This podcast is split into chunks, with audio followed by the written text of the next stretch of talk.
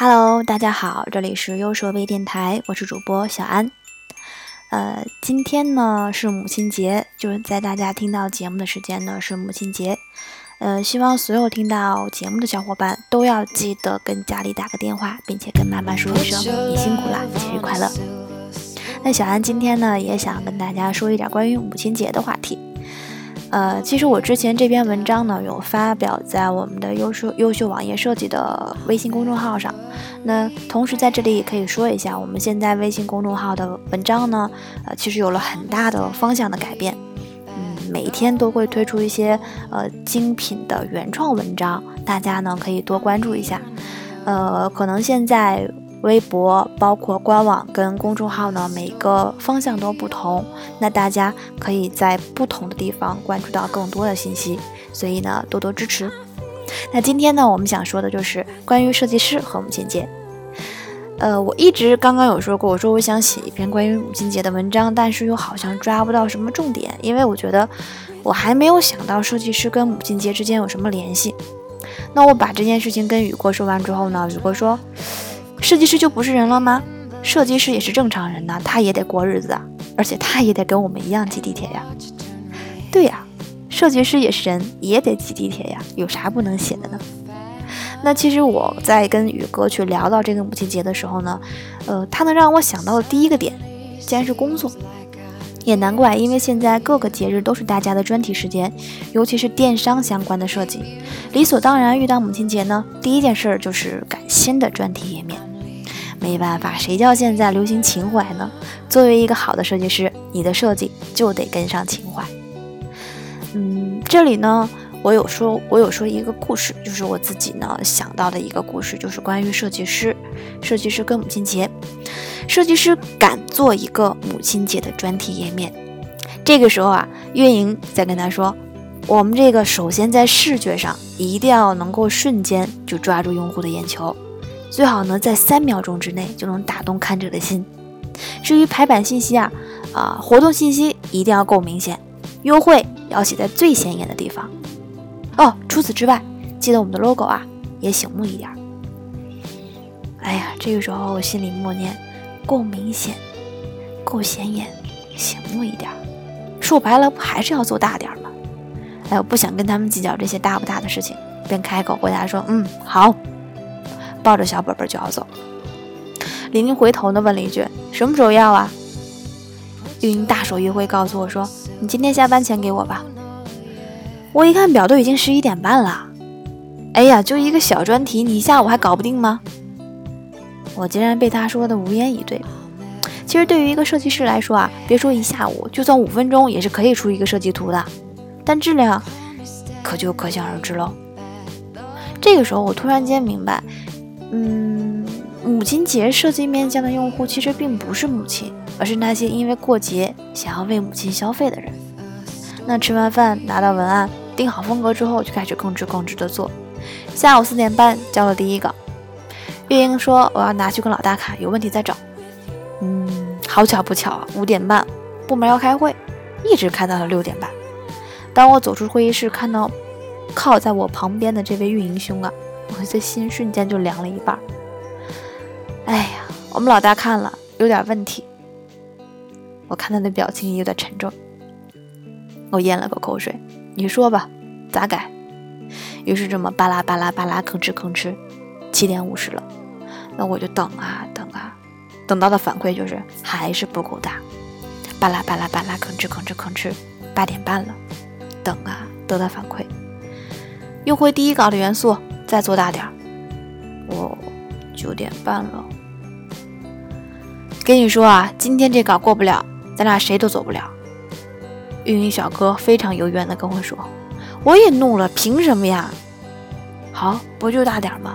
我给你大，我加 T，各种大，各种大，各种大，给运营小哥看的直点头，说：“嗯，就这样。”他就给咱一下午时间，还要啥设计感？够大就行了，再大点。哎呀，我听着，我听着他不断的重复这句话，我真的有一种想甩他一脸，甩他一脸的冲动。哎呀，估计也是够大了。等到反馈的时候呢，已经快十点了，我终于可以下班了。嗯，运营估计也是看我比较抑郁了，就跟我搭话说：“母亲节你给家里买点啥呀？”我特别抑郁的回答他说：“我原本是想把这个活动专题给我妈发过去，让她看看有什么想要的，而且这是我第一次做母亲节的专题页呀。”运营兄不怕死的接话说：“你这不做好了吗？今晚就能发出来了，明天明天过节给你妈看看。”我才不要呢！我拒绝道：“我怕我妈东西没看中不说，还说我学了这么多年的设计全都喂狗了。”在我转身离开之后。留下云英兄一个人在楼下风中凌乱了，这就是我想到了一个关于设计师和母亲节之间的关系。好啦，绕了一圈，还讲了个乱七八糟的故事。其实说到母亲节呢，嗯，我们这些年一直都在说感恩、付出，还有陪伴。但是小安这次确实是想跟大家说一点不一样的、特殊一点的设计师的母亲节。其实这里强调呢，更多还是吐槽，包括我们设计师本人的一些经历。那在看完朋友圈之后呢，我确实发现设计师的母亲节其实很 happy 的，因为有人把自己亲妈的照片 P 到国外去了，说当我送你去旅游了，还要把自己亲妈照片磨磨皮，然后 P 到了宋仲基的旁边做宋太太，估计自己乐的也是不行不行的了。这些都绝对是实力选手。那在写完这个故事之后呢，其实我自己又回想了一下，我。其实有想过把自己做的产品给我妈看的，主要呢就是满足一下自己心里的小虚荣心，也让她体验一下啊她姑娘做的东西。虽然说我妈不懂设计，虽然说我妈的朋友也不懂设计，但这一点都不妨碍我妈在人多的地方掏出手机跟大家说：“哎，这是我姑娘做的。”想想还就是一件挺开心、挺自豪的事儿。但是。要是像我刚刚那样说的，自己的设计被改得面目全非的，除了大就是大，也没有一点高大上的感觉，你说这让我怎么好意思给我妈看呢？我一想到我妈掏出手机，指着那些面目全非的大作，跟隔壁邻居说：“快瞅瞅，这是我家姑娘做的。”我只是想到了开始，就不忍心再继续往下想了。我还是不要把自己做的东西给我妈妈看了。